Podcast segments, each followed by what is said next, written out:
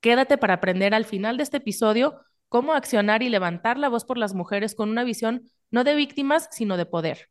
Ese poder de construirnos en relación, desde la paz y la creatividad para transformar la realidad desde otro lugar. Buscaminas, el podcast. No se pendeje, cuestiona lo que ves.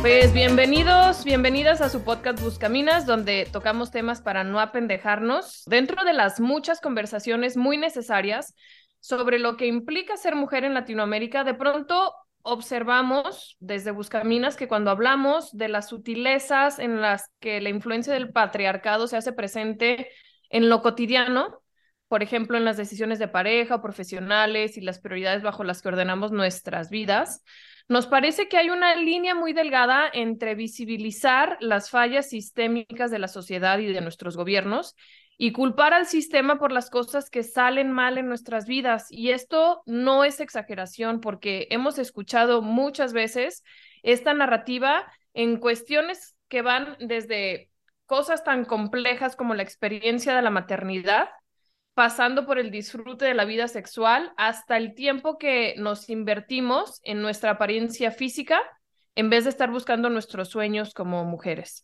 Y parecería que si estamos inconformes con algo de eso, la respuesta es una, es culpa del sistema.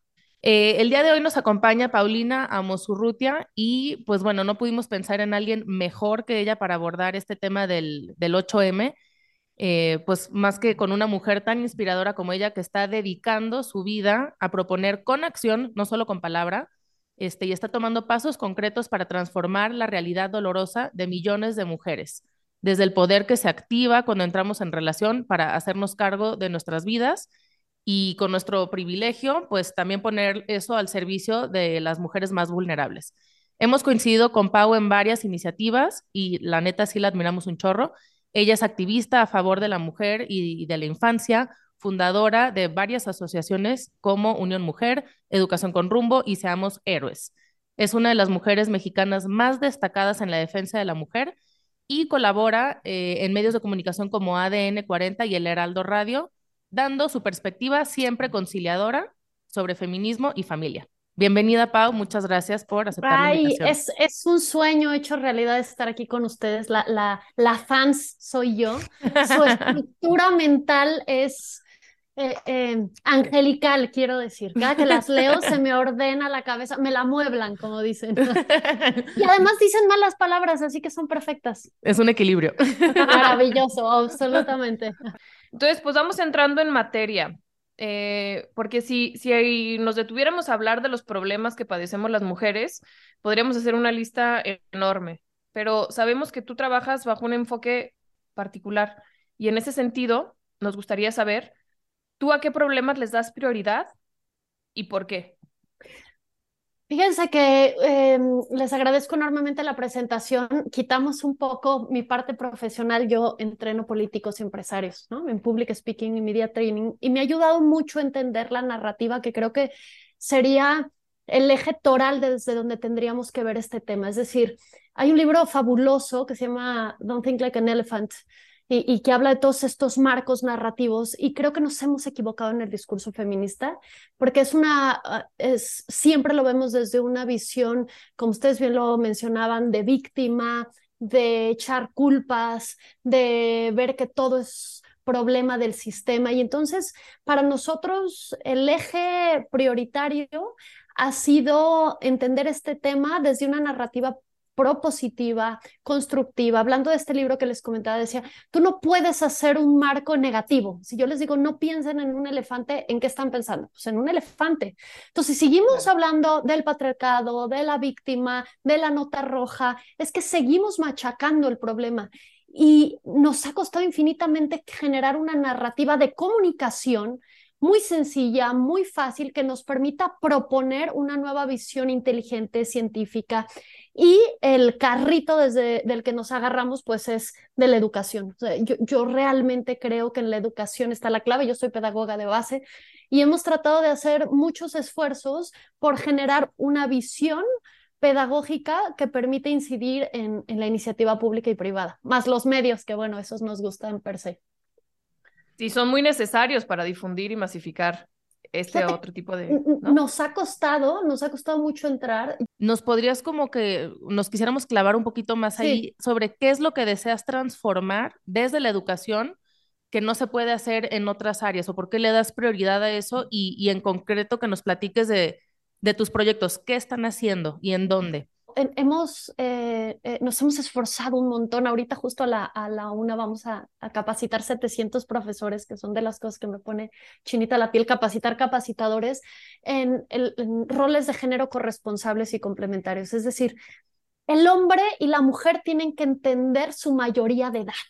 ¿No? Eh, esto que hablamos de la mujer víctima, sola, deprimida, entender que, que un ser humano integral es el que es autónomo dentro de casa, es decir, en todas las tareas domésticas, autónomo fuera de casa, que, podamos entender eh, no solo esto que hablamos de la libertad económica, sino la libertad vocacional, es decir, hombres y mujeres están llamados para hacer algo con su vida más allá de hacer familia. Digo, yo tengo cuatro hijos, no estoy negada a ello, pero, pero también creo que es muy rico para los niños entender que mamá es tiene una pasión y trabaja por, por algo que le llena y esto te ayuda a equilibrar. Entonces, este curso iniciamos en todos los temas de antropología filosófica para, para hacer un suelo parejo. Nos pasó alguna vez dando un curso en Conalepista Calco. Llegamos y al principio, pues maestra güerita, me, me, me, sapeaban, ¿no? Pero después de ir seis meses seguidos, que vean que, que sí estábamos ahí y empezamos a hablar de temas así súper desarrollados y me dicen a mis, a ver, mis, usted quiere construir así como alto, pero los niños no tienen el suelo parejo. Y, yo cerré la computadora y le dije, a ver, explícame, ¿no?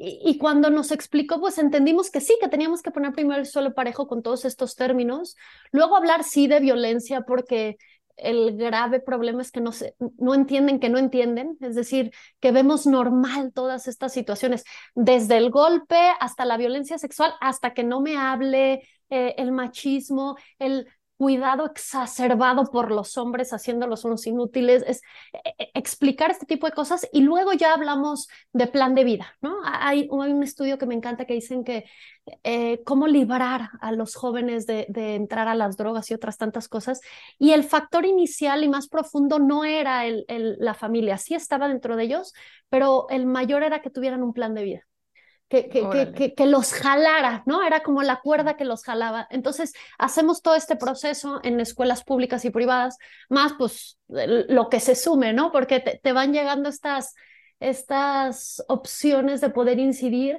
El, el tema de, de, emparejar el suelo sería un poco como dar herramientas, ¿no? Para tanto de autoconocimiento como para entender mi posición en el mundo y cómo y a dónde me quiero proyectar con ese plan de vida que tú dices y qué tengo que hacer para llegar ahí, ¿no? Sí. Es el, es el no sea pendeje, es, el no sea pendeje, porque digo, a ver, yo las leo y tienes que tener un bagaje cultural inicial o, o, o si sientes como el meme así que sale aquí un, en la cabeza eh, eh, una operación matemática compleja. O sea, entonces, si tú no le enseñas la, su manual del usuario al ser humano, cómo se hacen hábitos positivos y negativos, cómo tienen una voluntad, cómo todo lo que ves te marca y, y es parte de tu bagaje, pues podrás construir otras cosas o podrás estar de víctima, pero no vas a cambiar una realidad. Hoy van a marchar muchas mujeres y yo claro que digo, para volver a construir hay que tirar, pero si no construimos, pues vas a dejar en ruinas esto.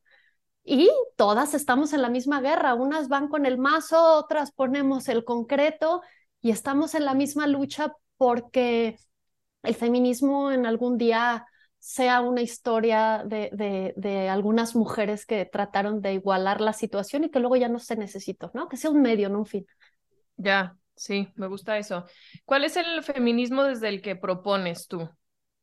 Bueno, eh, no, no me quiero poner filosófica de existen varios feminismos en donde, pero Mm, creo yo que primero tenemos que entender que, que ha habido olas y que ha habido procesos en el feminismo donde creo que inicialmente estábamos pidiendo derechos que cualquier ser humano debiese de tener y a mí me gusta irme a ese back to basics, ¿no? entender que, que es un feminismo relacionado a los derechos humanos, es decir, la dignidad de cualquier ser humano que tiene que entenderse autónomo, independiente y parte de una sociedad en la que tiene un trabajo bidireccional, se enriquece y enriquece. Y entonces la mujer necesita ciertos derechos y tiene ciertas obligaciones que tendría que, que, tener por derecho y no exigir. Entonces, a mí, por ejemplo, y yo sé que me van a tirar piedras, pero me molesta muchísimo la cuota de género. Ayer platicaba con un estratega político y me dice, ¿qué onda? ¿Te avientas? Es que me están pidiendo mujeres, ¿no? Porque no llenamos los puestos. ¿Cómo? O sea, qué vergonzoso que me den algo por ser mujer. Entiendo que es un proceso, pero creo que el feminismo que quisiera yo ver es una herramienta para generar igualdad y dignidad humana y que como herramienta, cuando no la necesitemos, desaparezca. ¿no? No, de lo de esto último que dices, Pau, de las cuotas de género, y, y también en la primera parte de la entrevista lo mencionaste, me recordó un poco esta entrevista que le hicieron a Morgan Freeman, porque en temas de racismo eh, aplica igual y hay gente que lo ve como tú, ¿no? Entonces a Morgan Freeman le preguntaban, oye, ¿qué podemos hacer para acabar con el racismo? Y él decía, deja de hablar del tema.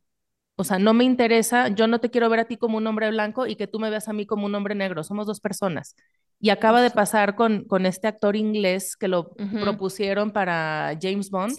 No me acuerdo de su nombre, ahorita se los digo, pero justo pasó la semana pasada, que él decía, yo no quiero ser el primer negro, o sea, quiero ser un buen actor, quiero que, que evalúen mi trabajo por mi talento, no por mi color de piel. Y, y cosa que también decía Martin Luther King, o sea, fíjense en el espíritu de las personas, en su carácter, en su fortaleza, y olvídense de, de, todos estos temas que nos, que nos dividen finalmente o que nos hacen, en el caso del feminismo, que tengan actitudes condescendientes hacia nosotras.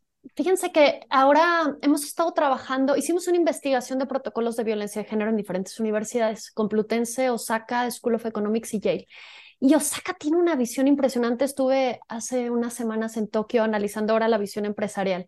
Y me gusta mucho porque ellos no hablan de patriarcado, de víctima y victimario, ellos hablan de factores de vulnerabilidad. Es decir, si tienes estos factores LGTB, eh, raza, eh, que seas madre soltera, que, que, que tengas una posición social diferente al grupo, tu factor de vulnerabilidad hace que seas afectado o que puedas ser afectado. Y entonces lo que se hace es generar equilibrios en los factores de vulnerabilidad. Entonces, y esto lo hacen en las empresas, en todos lados. Cuando alguien es afectado, no dicen, claro, es que el hombre, vamos a hacer una política de género. No, no, no, es de, si tú tenías poder y él tenía un factor de vulnerabilidad, entonces estaba desequilibrada la relación y vamos a castigar eso porque va en contra de la comunidad. Pero no lo dicen como lo decimos aquí, ¿no? Todo es culpa de los hombres. digo, yo, yo entiendo el patriarcado, pero me molesta utilizar esa palabra porque entonces ya todo es culpa del patriarcado. Es falta de valores, es que no hemos entendido la dignidad en todos los aspectos. Y cuando entendemos, por ejemplo, que tenemos el primer lugar de violencia sexual infantil, el tercero en pornografía infantil, pues incluye a los niños. Entonces esto ya eh, cambia la perspectiva, ¿no? Sí, a ver, aquí quisiera como redondear unas cuantas ideas que se me hacen como muy importantes que has dicho. Eh, esto de contemplar o partir de un factor de vulnerabilidad y pues es básicamente emparejar el piso, volviendo a lo que decías antes, ¿no? O sea, tú entiendes cómo está el suelo de cada quien con estos factores de vulnerabilidad, entonces nuestra chamba debería de ser, a partir de eso y de la historia de cada quien, poner los medios para emparejar el piso y entonces poder construir alto. Y esta visión de, de la mujer y de las personas en general, desde la que trabajas, me encanta. O sea, somos autónomos, independientes y parte de algo más. Esta, esta última dimensión relacional me parece que es fundamental de, de resaltar, de trabajar, de crecer, de adentrarnos en esa parte porque nos, nos construimos en relación y eso es parte de tomar responsabilidad, ¿no? Hay un filósofo que se llama Martin Buber que tiene un libro muy bonito, muy denso, que se llama eh, Yo soy tú, pero nada más desde ese concepto es hermosísimo, ¿no? Entonces dice que cuando tratamos a los otros como medios se convierten en un, en un it, bueno, es que en inglés es más sí, fácil. Sí, sí, sí, sí, en, una cosa. En una cosa. La clasificamos, claro. Ajá, entonces tienes que tratarlos y verlos y abrazarlos, como decía Natalia, desde, desde, su, desde lo que son, desde el valor que tienen, entonces se convierten en, en, un, en una persona. Y entonces así es cuando generamos este vínculo donde ambos somos eh, como validados por lo que somos. No sé, eh, No, por Es- es- supuesto. Sí, Es que tenemos una filosofía hoy en día muy personal, muy, muy egoísta, ¿no? Vete a ti y revísate. Y yo creo que a mí me gusta decir estoy para servir y a la gente le molesta que digas estoy para servir. O sea, o, dicen, ¿eres abuelita? O, ¿por qué dices? Ya me han dicho a alguien, te- se oye ser, servil eh, y te tienes que ver como más ejecutiva. O sea, no eh, eh, y no entendemos que cuando sirves al otro, equilibras tu visión de la vida. Es decir, si yo estoy viendo todo el tiempo hacia adentro, pierdo perspectiva. Y, y, y- y- y la generación de virtud, de equilibrios, se da cuando entendemos que, que, que es un trabajo bidireccional y lo ves en las, en las sociedades primermundistas, ¿no? En, en donde, digo, lo, lo digo un poco porque ahora que estuve en Tokio, ves cómo la gente tiene respeto de no comer, de no hablar en el celular, porque en, en, el, en el metro, porque es faltar a la paz de la comunidad. Entonces, cuando entiendes que, que la paz que tú generes para el otro será bidireccional, entonces Claro. vas entendiendo todo. Y esto de, de ver para nosotros exclusivamente del placer solo por el placer, nos ha engañado de tal manera que el cuerpo responde, porque hay un manual del usuario, con esta ansiedad absoluta que solo sacamos con violencia y eso es muy grave, ¿no? Ay, no, es que sí, me, me expande todo lo que estás diciendo.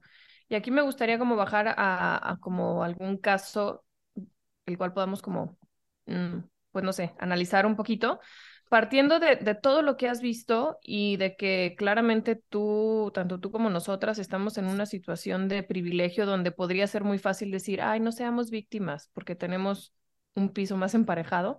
Claro. Eh, en ese trabajo de base que tú has hecho en los lugares vulnerados, con las personas, etcétera, em, donde hay opresiones de todo tipo o desigualdades, ¿cómo has visto tú que el dejar de, de sentirnos o narrarnos como víctimas hace la diferencia? Creo que aquí hay dos visiones de, del tema. En nuestra campaña de 8M en Unión Mujer, en la asociación que presido, es si no entiendes el problema, eres parte de él. O sea, si no estás entendiendo que hay una violencia exacerbada en el país, pornografía, trata, o sea, deja de decir por qué marchan, ¿no? O sea, tú no has, tú no te has subido a un metro y te han torteado, tú no has caminado en la calle y tener este miedo. Eh, eh, es decir, si no lo entiendes, eh, cállate, ¿no? Porque creo que, que, que, desde el privilegio sí solemos ser muy duros. Y, eso tendría que ser el primer punto, ser sensibles porque la sensibilidad te vuelve corresponsable y, y, te, y te, hace empático con el otro. Ese es el primer punto. Y segundo, eh, creo que ya cuando tú te, te, te, acercas a estas situaciones de vulnerabilidad que están muy ligadas a la pobreza, al hacinamiento, a la cultura, tienes que acompañar desde, sí, desde la empatía, pero luego explicar que ninguna víctima es dueña de su propio destino, lo mismo que, que, decía ahorita Natalia, ¿no? Es decir, a mí la palabra empoderar no me gusta porque otra vez volvemos a esto de víctima, victimario, el que tiene el poder sí. es, si no logras la plenitud, que la plenitud es un proceso continuo de entender que el dolor te formó, que el dolor te ayuda a empatizar, que el dolor te da fuerza siempre y cuando lo sepas encauzar y luego entonces empezar a tomar las herramientas para formar tu, tu, propio destino. Es decir, ¿cómo ayudas a una mujer eh, en una situación eh, de, violencia, de opresión? Primero no queriendo entender y dar un discurso de arriba hacia abajo, Uh -huh. sino acompañando en el silencio.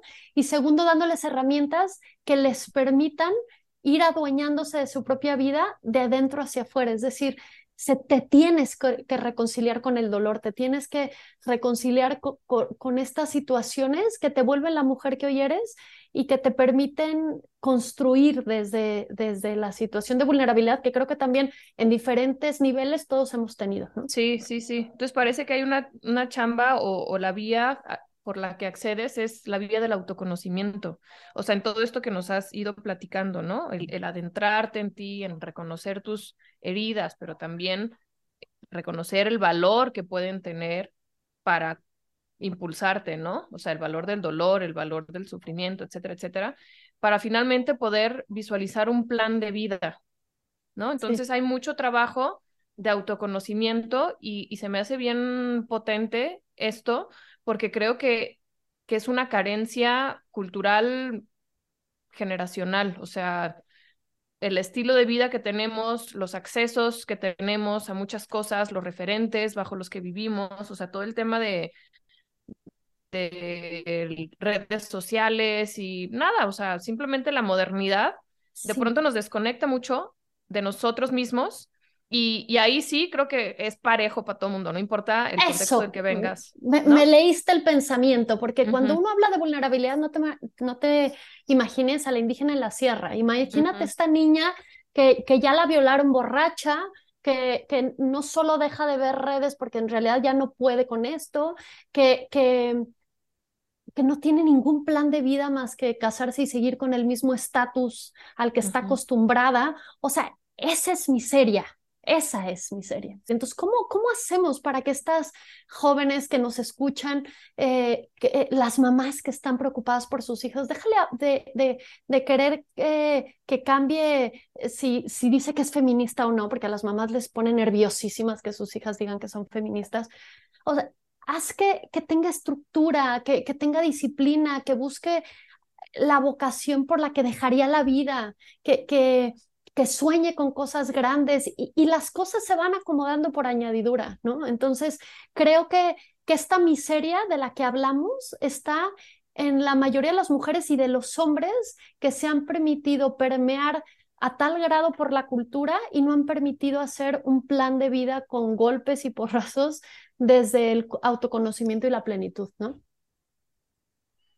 Me encanta. Eh, ahora, esto que ustedes mencionan es 100% un trabajo individual, ¿no? Algo que yo tengo que hacer que me corresponde, que es mi responsabilidad y, y, y bueno, está muy bien. Pero por otro lado, también sabemos que en cuanto a políticas públicas y demás, el sistema pues no está muy diseñado para que ese piso se empareje, ¿no? Entonces creo que es una plática donde debemos de tomar en cuenta ambas cosas.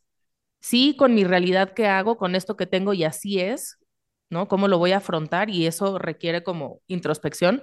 Pero ahora hacia afuera, Pau, que tú también estás muy metida en, en temas de políticas públicas, ¿cuáles crees que han contribuido a facilitar como ese reconocimiento del poder que tenemos como mujeres o cuáles hacen falta, ya hablando como a nivel gobierno?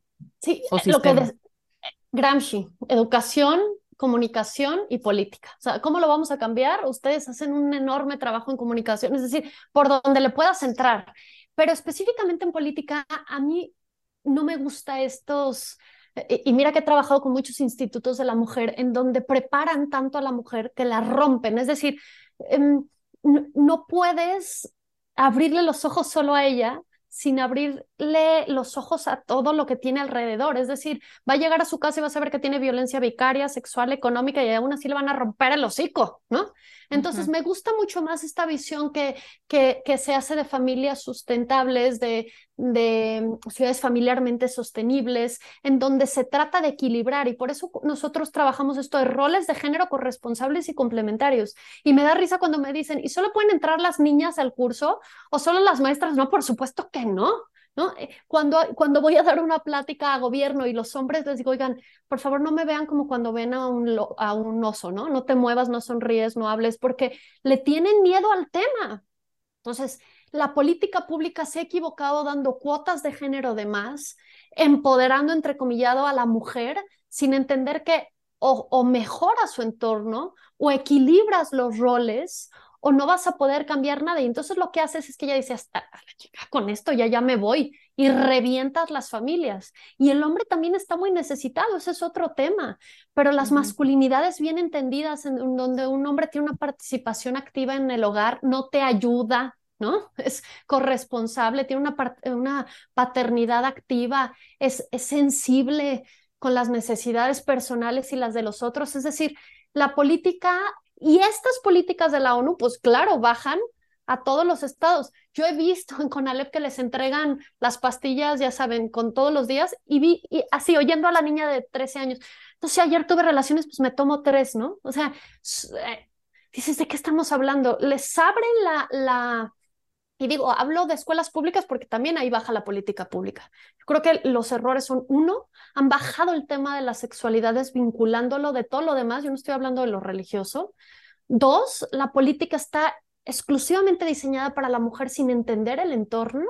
Y tres, pues claro que es una política de, de separar a la mujer de su maternidad, más allá de que sea madre o no, de desvincularla de su, de su posición biopsicosocial dinámica y sobre todo de contraponerla con el hombre, que ahí rompes todo. Por eso decía al principio que es un caballo de Troya, porque rompes a la sociedad cuando despersonalizas de su esencia más pura a la mujer.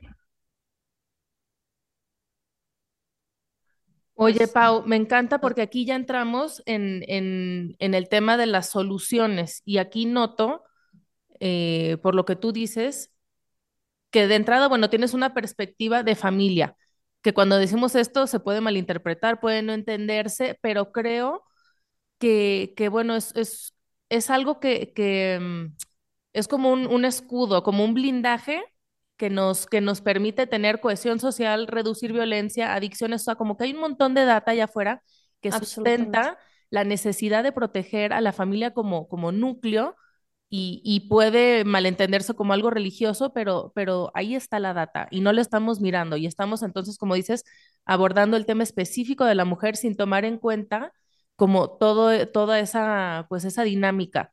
Entonces, pues me gustaría que que por último, como para ya cerrar el tema en cuanto a soluciones, o sea, ya hablamos un poco de los problemas, pero en cuanto a soluciones, ¿qué, qué propones tú, además de esta perspectiva de familia, eh, como para llevarnos ideas en la cabeza rebotando? Eh, yo creo que tenemos que dejar de pelearnos con el feminismo, ¿no? Entender que hay luchas válidas, que necesitamos ser empáticos y que no nos importa si es tomate o tomato, ¿no? ya dejémonos esta pinche lucha bizantina de somos femeninas o feministas, porque eso ha hecho que, que, que no entendamos el problema de fondo. Segundo, necesitamos escuchar para entender, no para responder. Y eso incluye a nuestras hijas, porque de verdad yo veo un grave rompimiento entre estas dos generaciones y decir, ¿por qué lo estás luchando? Y sabes que tu hija es tan, tan fina que no te va a decir, ¿por qué no quiero tener una relación como la que tienes con mi papá? Es la verdad. Y entonces tú, con toda humildad, le tienes que decir, es que yo soy hija de mi tiempo, ¿sabes? Pero te estoy dejando ir a estudiar porque tú vas a hacer tu camino. Pero, pero para eso tendríamos que abrirnos, que desnudar el alma y hablar con, con, con nuestras hijas, con nuestras jóvenes, porque solo así lo vamos a lograr. Entonces, yo hablaría de, empatía, de escucha activa, de humanidad, de, de empatía y de luchar por la dignidad humana en todas sus circunstancias. Y eso incluye mujeres, niños, adultos. Es decir, no podemos desvincular la lucha de la mujer creyendo que lo va a salvar la mujer. Esto es tarea de todos e incluye a todos los grupos vulnerables. Y, y es un tema de cultura y de educación. Pero para los que nos escuchan, si estás muy peleada con una feminista o por el contrario estás totalmente de acuerdo con el tema, platica con el otro. Yo tengo grandes amigos que, que distamos muchísimo de, de muchas ideas, pero ha enriquecido mi vida y la de ellos el poder entender que las diferencias nos unen y así se hizo el español. En la mezcla de diferentes idiomas que antes les decían vulgares. Entonces, dejemos de creer que lo vulgar nos, nos aleja de la realidad, al contrario. Son las mejores conversaciones, de hecho. Este, Así es. Y, y, justo, bueno, pues ven la línea de, de, una idea que yo quería como rematar para concluir, que es justo eso, conocer voces disidentes, como que el entretenimiento, que es lo que nosotros más analizamos, va en una misma línea, es como una cámara de eco, escuchamos las, pues el mismo discurso y la misma narrativa una y otra vez, que está bien, hay que escucharlo, tiene sus partes de verdad, también hay que ser críticos con eso que escuchamos y, y, y cómo lo hemos replicado en todo el entretenimiento, desde las series, la música y demás está muy bien. Pero también hace falta conocer la otra cara, ¿no? Como de estas mujeres también intelectuales que no son tan atractivas para el mainstream y, y que son críticas al movimiento y es necesario conocer eso, ¿no? Y, y, bueno, aquí les dejo algunos nombres por si quieren indagar, tenemos ahí un post de eso, pero hablo de mujeres como María Calvo, Camille Paglia, Cristina Hobbs Summers, y, y ellas, bueno, con esa visión crítica de las bases teóricas del movimiento, eh, pues nos ayudan a entender la realidad desde otro lugar, ¿no? Porque también ellas te dicen, oye, mucho de, lo que, con lo que se construyó el movimiento, pues ya está obsoleto. Y, eso es un proteccionismo y una condescendencia que ya no necesitamos. Entonces, pues aprender a ver qué sí y qué no nos sirve. Este, Christina Hoff dice, ser víctima es el modo de tener autoridad moral, ¿no? Entonces es muy difícil mantener una discusión racional cuando estamos desde ese lugar. Entonces, pues bueno, esta es nuestra opinión, pero ¿cuál es la de ustedes? Aquí acuérdense que nos gusta abrir la conversación y que somos más libres en la medida en la que tenemos más opciones para elegir. Y eso solamente se habilita con el diálogo y, cuando nos formamos un pensamiento crítico y propio. Si les gustó este episodio, por favor compártanlo, comenten, suscríbanse al canal, porque es la única forma en la que podemos seguir creando contenido para ustedes. No se apendeje, cuestiona lo que ves. Muchas gracias, Pau, por gracias. ser parte de este diálogo. Un honor, gracias.